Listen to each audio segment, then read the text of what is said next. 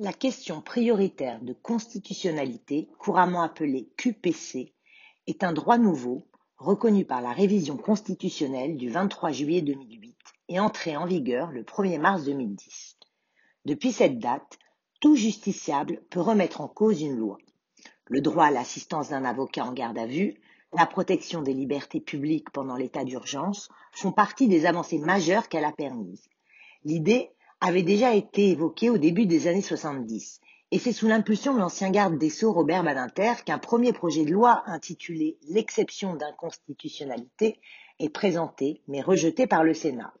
Malgré cet échec, il y a toujours eu ensuite une volonté d'élargir le recours au Conseil constitutionnel. Et c'est donc finalement sous le mandat de Nicolas Sarkozy que la question prioritaire de constitutionnalité a été adoptée. Après dix ans de pratique, la QPC, inspirée de modèles européens, est de mieux en mieux comprise comme un accès justiciable au Conseil constitutionnel. L'acronyme est progressivement passé dans l'expression courante, et notamment dans l'expression journalistique. Mais à quoi sert en pratique une question prioritaire de constitutionnalité? Elle permet à tout justiciable de contester, devant le juge en charge de son litige, la constitutionnalité d'une disposition législative applicable à son affaire, parce qu'elle porte atteinte aux droits et libertés que la Constitution garantit.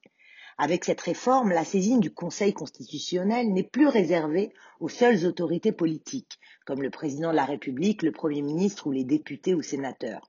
D'autre part, le contrôle d'une loi ne s'effectue plus seulement a priori, c'est-à-dire après sa promulgation, mais également sur tous les textes législatifs déjà entrés en vigueur.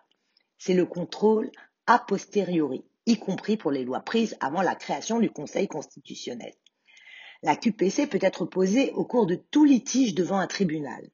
La juridiction, saisie de la demande, procède alors sans délai à un premier examen, et si elle déclare cette demande recevable, elle la transmet au Conseil d'État ou à la Cour de cassation, lesquels ont trois mois pour décider s'il y a lieu de saisir ou non le Conseil constitutionnel. S'il est saisi, le Conseil a également trois mois pour se prononcer sur la légalité de la disposition, eu égard à la Constitution et décider de l'abroger ou non. Preuve du succès de la nouvelle procédure, des milliers de QPC ont été soumises et plus de 740 décisions rendues en matière sociale, environnementale ou économique.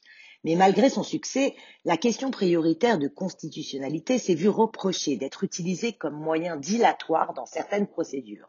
Elle est parfois même perçue comme une nouvelle arme pour les avocats pour tenter d'empêcher la tenue des procès, comme par exemple lors de l'affaire du Mediator ou dans l'affaire des emplois fictifs de la mairie de Paris.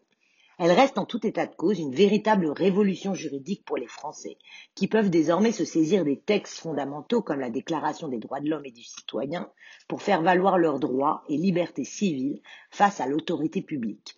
Les lois promulguées ne sont désormais plus incontestables, et c'est également une révolution culturelle car cela remet la Constitution au centre du paysage juridique.